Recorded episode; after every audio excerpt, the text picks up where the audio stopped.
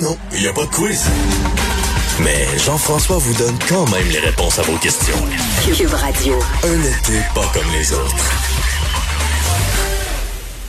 On y va avec le showbiz et Anaïs. Je vous rappelle évidemment que le gouvernement du Québec vient d'annoncer l'annulation. En fait, non, je, recommence. Vient d'annoncer le fait que les festivals ne peuvent pas avoir lieu. Les événements peuvent maintenant avoir lieu si évidemment les organisateurs se conforment aux directives de la santé publique. Ça vient d'être annoncé par la ministre du Tourisme, Caroline Prou. On n'a pas plus de détails présentement. Alors, on, on reviendra pas là-dessus avec Anaïs. On vient de le faire avec Olivier Primo. Euh, puis on va attendre de voir les réactions dans les euh, prochaines minutes, prochaines heures, prochaines journées, à savoir s'il y a des festivals qui vont euh, tenter ou des événements qui vont s'organiser euh, pour l'automne, parce qu'on commence déjà à être tard pour organiser quelque chose au mois d'août. Salut Anaïs. Allô? Allô, comment vas-tu? Allô? Ben, ça va très bien. Toi, ça va bien? Ben oui, ça va bien, mais ça va vite. Là. On avait déjà un gros menu d'émission. Et puis là, hein? des, nouvelles comme ça qui, qui arrivent en plein cœur d'émission, qui sont quand même majeures dans le portrait québécois. J'ai hâte de voir les répercussions. Mais ça reste quand même des bonnes nouvelles. Ça, c'est quand même agréable. Mais comme tu dis, reste à voir parce que moi, je je, jamais organisé un festival. Donc pour moi, c'est une bonne nouvelle. Mais euh, peut-être, comme tu dis, que pour les organisateurs, ça va être un casse-tête de mettre ça sur pied en quelques jours, quelques semaines avec 250 personnes, garder la distanciation. Donc c'est sûr que ce sera euh, certainement euh, un défi à relever, mais j'ai hâte de voir un peu, comme tu dis, comment les gros joueurs vont vont réagir là, suite à cette nouvelle-là. Ouais, ben Olivier Primo semblait nous dire que c'est un peu un show de boucan dans le sens qu'ils savent très bien en annonçant ça là a très peu de monde qui vont se risquer. On est à peu près d'ici à l'Halloween là, nous autres là, au Québec pour organiser un événement. Là. Donc ça ça va vite là, un gros gros gros euh, festival. il me disait que c'est 6 à, 9 mois de travail. Fait que ça, on oublie ça, mais bon, peut-être de plus petit à suivre. Mais là, euh, parle-nous de, de Amy Adams qui va être à l'affiche d'une nouvelle série Netflix. Oui, et puis écoute, là, c'est vraiment rare que je parle de Netflix. Je suis pas une fan des gros euh, GAFA de ce monde, mais euh, là, l'histoire, en fait, est vraiment venue me chercher. C'est un retour euh, à l'écran depuis 2018. Amy, euh, j'allais dire Amy Winehouse. Non, Amy Adams, qu'on a vu avec Jean-Marc Vallée, en fait, dans Sharp Objects en 2018, qui était excellent. Et là, on parle de la série Kings of America, et c'est la plus grande plainte collective de l'histoire, Jean-François, qui sera menée à l'écran. Là, on revient en 2001. Vous avez peut-être vu passer ça euh, sur, euh, dans les journaux, en fait, même dans la presse. On en a vraiment parlé partout à travers le monde. Donc, le film, en fait, va raconter l'histoire de Betty Dukes, qui était une caissière de magasin euh, de Walmart dans le, à Pittsburgh, en fait. Et elle s'est vue refuser énormément de promotions, même si, je dis, c'était une bonne employée, mais malgré tout, elle avait vraiment l'impression que c'est parce qu'elle était une femme et il y avait des hommes autour d'elle qui avaient beaucoup moins d'ancienneté et qui décrochaient des poste de direction. Et là, à l'époque, Betty Duke s'est mis à jaser avec d'autres femmes et sept femmes, au total, ont décidé euh, d'aller en cours contre Walmart. Et au final, ce sont plus de 1,5 5 millions de salariés et d'ex-salariés qui avaient rejoint euh, Betty Dukes. Hmm. Et on parlait évidemment ouais, de, sexisme et on disait que les femmes euh, avaient aucune chance d'avancement comparativement euh, aux hommes chez Walmart. C'est énorme, 1,5 million. Alors, c'est ça qu'on va découvrir dans cette série-là. On va suivre trois femmes, une qui est une héritière de Walmart, une qui est dirigeante un peu non conforme à ce qu'on a l'habitude de voir en tant que patronne et une vendeuse de chez Walmart. On ne sait pas encore exactement exactement Amy Adams va, va jouer quel rôle dans tout ça, mais j'ai vraiment hâte de voir cette série-là parce qu'on connaît la fin. Et souvent, quand on sait la fin, on se dit, ben voyons, il y a un peu moins de suspense, pourquoi je vais écouter ça? Mais tu sais, Titanic, on le savait, hein, que le bateau allait couler, puis on l'a tous vu. Oui, c'est un bel exemple.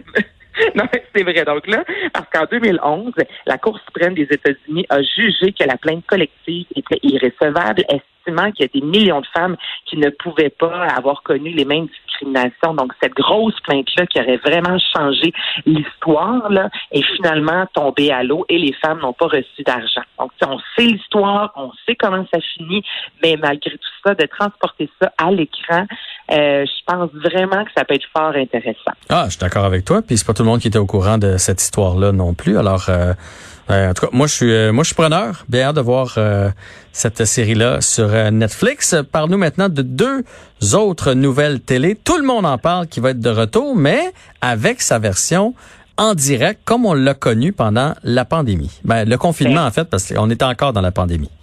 Absolument. Donc, tu as raison. Depuis le mois de mars, en fait, euh, tout le monde euh, tout le monde en parle, a été diffusé en direct. Avant ça, la seule fois que c'est arrivé, c'était lors des attentats de Paris en novembre 2015. Et là, ce qui est particulier, euh, on a beaucoup parlé, toi et moi, du public, à quel point le public jouait un rôle majeur dans le tournage de nombreuses émissions pour tout le monde en parle, c'est un peu différent. Et il y a quelques mois de ça, en entrevue, justement, Guy Lepage disait qu'il avait remarqué que par l'absence du public, les invités se confiaient beaucoup plus.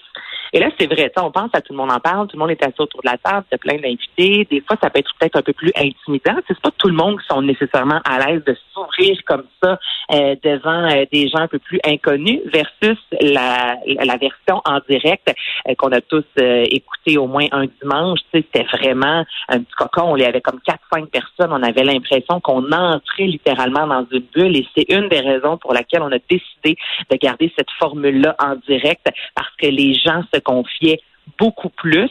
Reste à voir, est-ce qu'il va y avoir encore des performances qu'on a pu voir, entre autres, avec Luc de la Rochelière ou Ariel Moffat, ça, on ne sait pas. Mais à partir du 27 septembre prochain, euh, ce sera encore une fois en direct euh, comparativement à l'ancienne formule où on enregistrait le jeudi et qu'on diffusait le dimanche.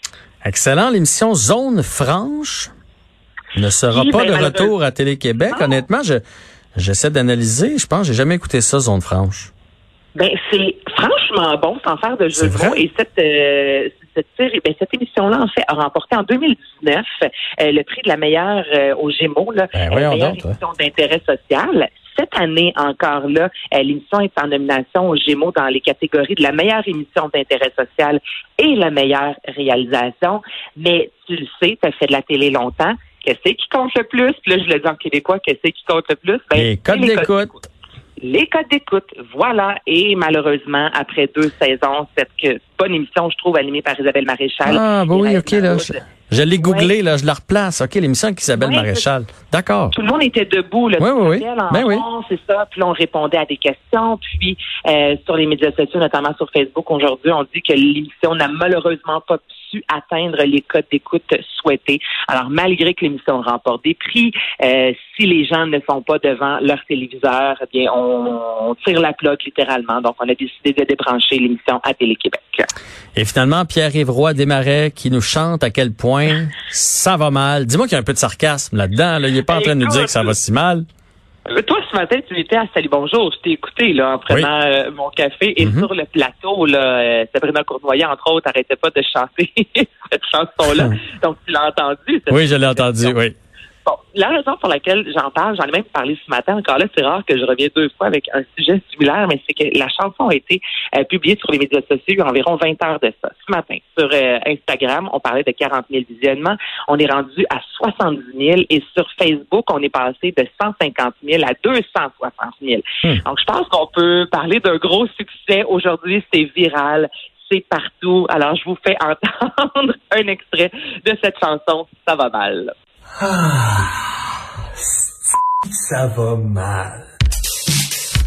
Coudon, y a-tu juste moi qui trouve que ça va mal? Des fois, tu penses que ça va bien, mais ça va mal! Tout! Tout va mal! non, on rit, mais ça va mal! Non, ça va mal!